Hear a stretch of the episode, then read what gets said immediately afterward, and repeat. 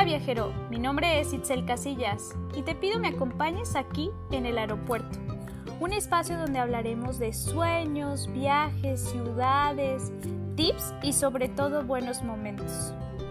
Quédate, estamos cerca de despegar. Hola, hola viajeros, ¿cómo están? Yo muy emocionada de empezar este primer episodio de este podcast llamado El aeropuerto.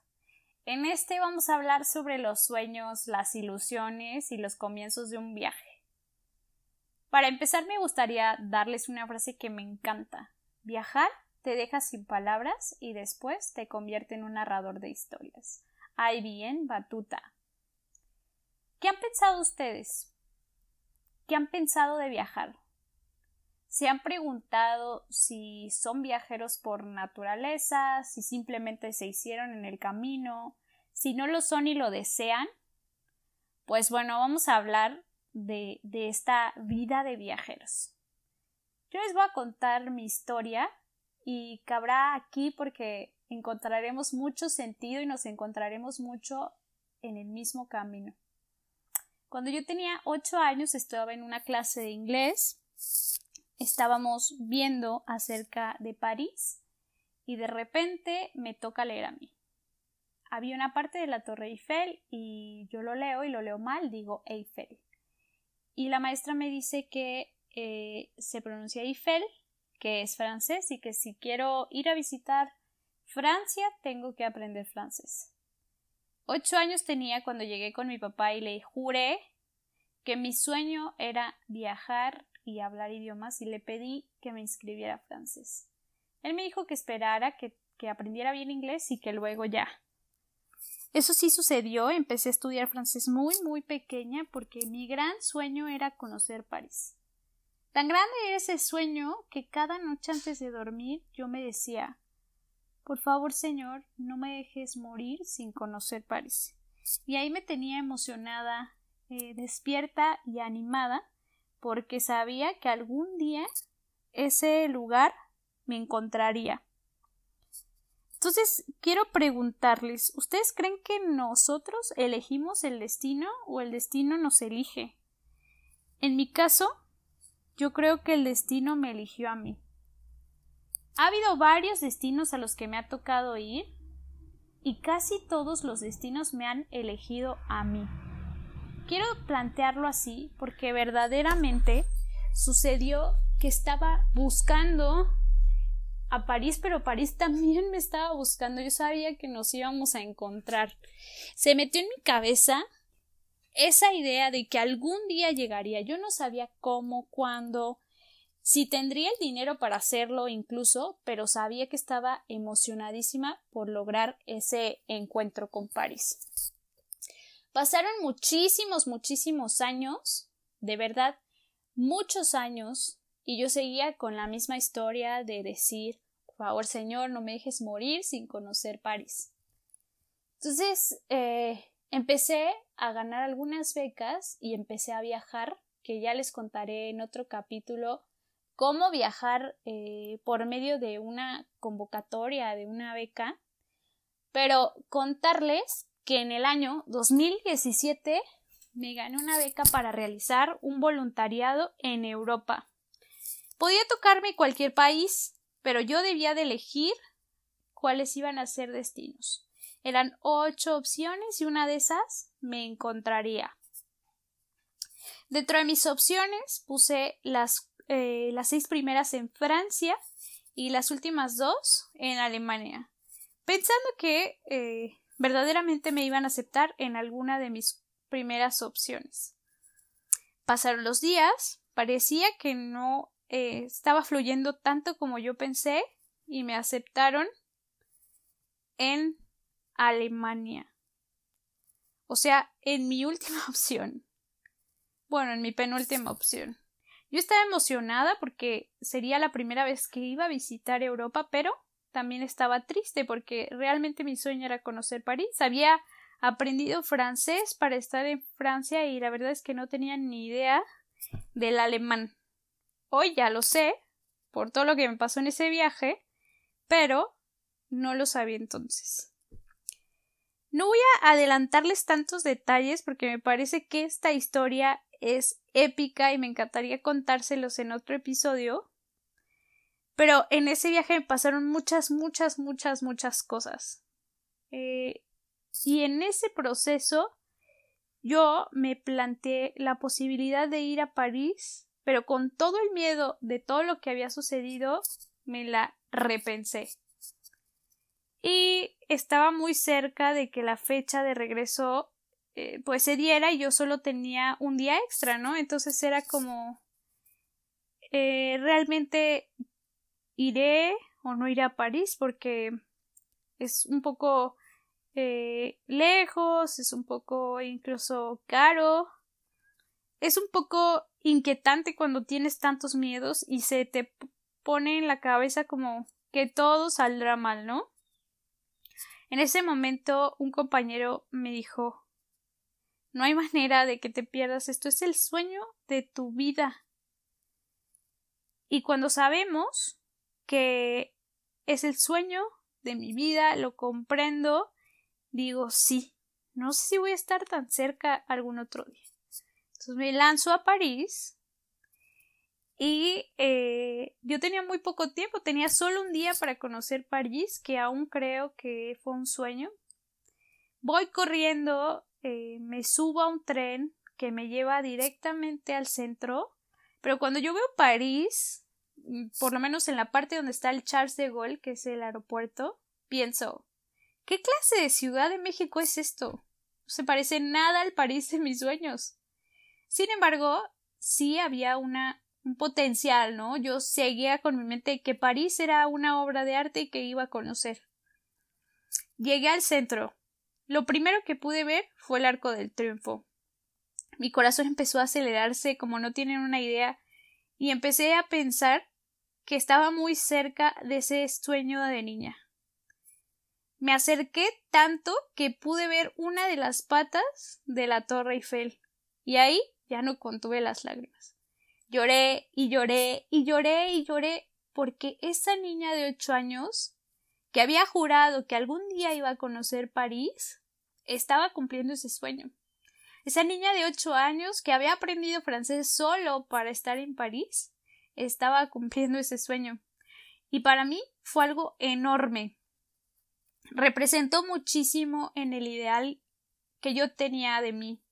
Y en decir, a pesar de todo lo que me había pasado, lo logré.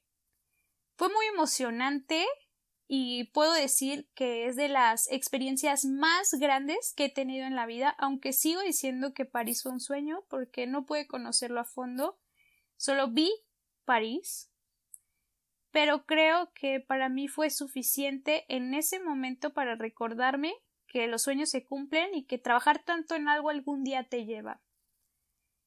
Claro que no me pude contener en pedir una crepa en francés o tratar de platicar con los locales porque bueno, había sido parte de ese sueño que yo tenía y se estaba cumpliendo. Hay algo muy importante y muy chistoso de esta historia y es que me di cuenta que había basado toda mi vida en ir a París. Entonces, cuando yo recuerdo la frase por favor, Dios, no me dejes morir sin conocer París, me empieza a dar un poco de miedo porque dije, entonces ahora sí me puedo morir. y claro que puse una meta de viaje eh, luego, luego, ¿no? Eso es algo de viajeros y me gustaría que me cuenten ustedes también si lo viven. Pero un viajero cuando termina su aventura está dispuesto a buscar otra porque tener un próximo boleto de avión es lo que nos mantiene vivos y nos mantiene emocionados. Entonces, cuando yo me doy cuenta que, que ya había como cumplido el sueño de mi vida, pues empecé a pensar cuál sería el otro sueño de mi vida y lo enfoqué hacia otro lado. Ya les contaré porque también es un viaje que me tocó hacer y que me emocionó y lo viví al máximo. Pero creo que con esta anécdota que les cuento, les hago esta pregunta otra vez. ¿Creen que el destino los elige ustedes o ustedes eligen al destino? Yo creo que París y yo nos conocíamos. Y nos conocimos en ese momento porque la verdad es que fue un encuentro para los dos. Yo sé que hay muchas personas que París conoce todo el tiempo. Pero que nos encontráramos, nos conociéramos y nos reconociéramos, a mí me cambió. Me cambió en muchas cosas, pero ustedes estarán de acuerdo que cuando uno viaja, realmente siente que una parte de nuestra nunca va a volver. Se queda ya. Que hay cosas que adoptas. Que te vuelves menos un ciudadano de tu país y más un ciudadano del mundo. Y que también, bueno, pues realzas todo lo que eres en el extranjero. Qué sensación tan enorme conocer un país y que ese país además sea tu sueño más grande. Cuando uno está muy emocionado por vivir y conocer, tiene expectativas. Yo cuando iba a París, pues soñaba que iba a ser el París de mis sueños, el de todas las películas, el París romántico, y bueno, me encontré con algunas cosas importantes. La primera es que París sí es la ciudad de mis sueños, sí es la ciudad del amor, pero yo no tenía a nadie con quien compartirlo, así que esa versión romántica del París no me tocó vivirla. La segunda es que realmente París, como todas las ciudades que son ciudades grandes y turistas, es muy sucio. Y eso es una versión que nunca pensé encontrar. La tercera cosa es que París tiene una vida muy rápida. Tienes que estar corriendo todo el tiempo. Y me pasó. El tiempo que estuve, que realmente fueron como seis horas, no fue suficiente para nada para conocer nada. Bueno, sí pude comer una crepa y conocer todo, pero era de que entra al metro, sale el metro, entra al metro, sale el metro. Así que podría decir que conocí todo por fuera.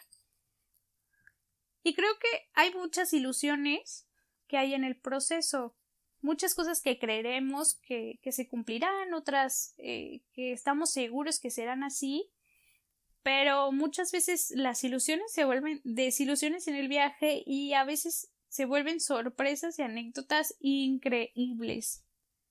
Una de mis mayores ilusiones era conocer la Torre Eiffel, subí y bueno, yo viajaba sola, así que uno de los mayores miedos de los viajeros solitarios es que no tienes a nadie que te tome fotografías.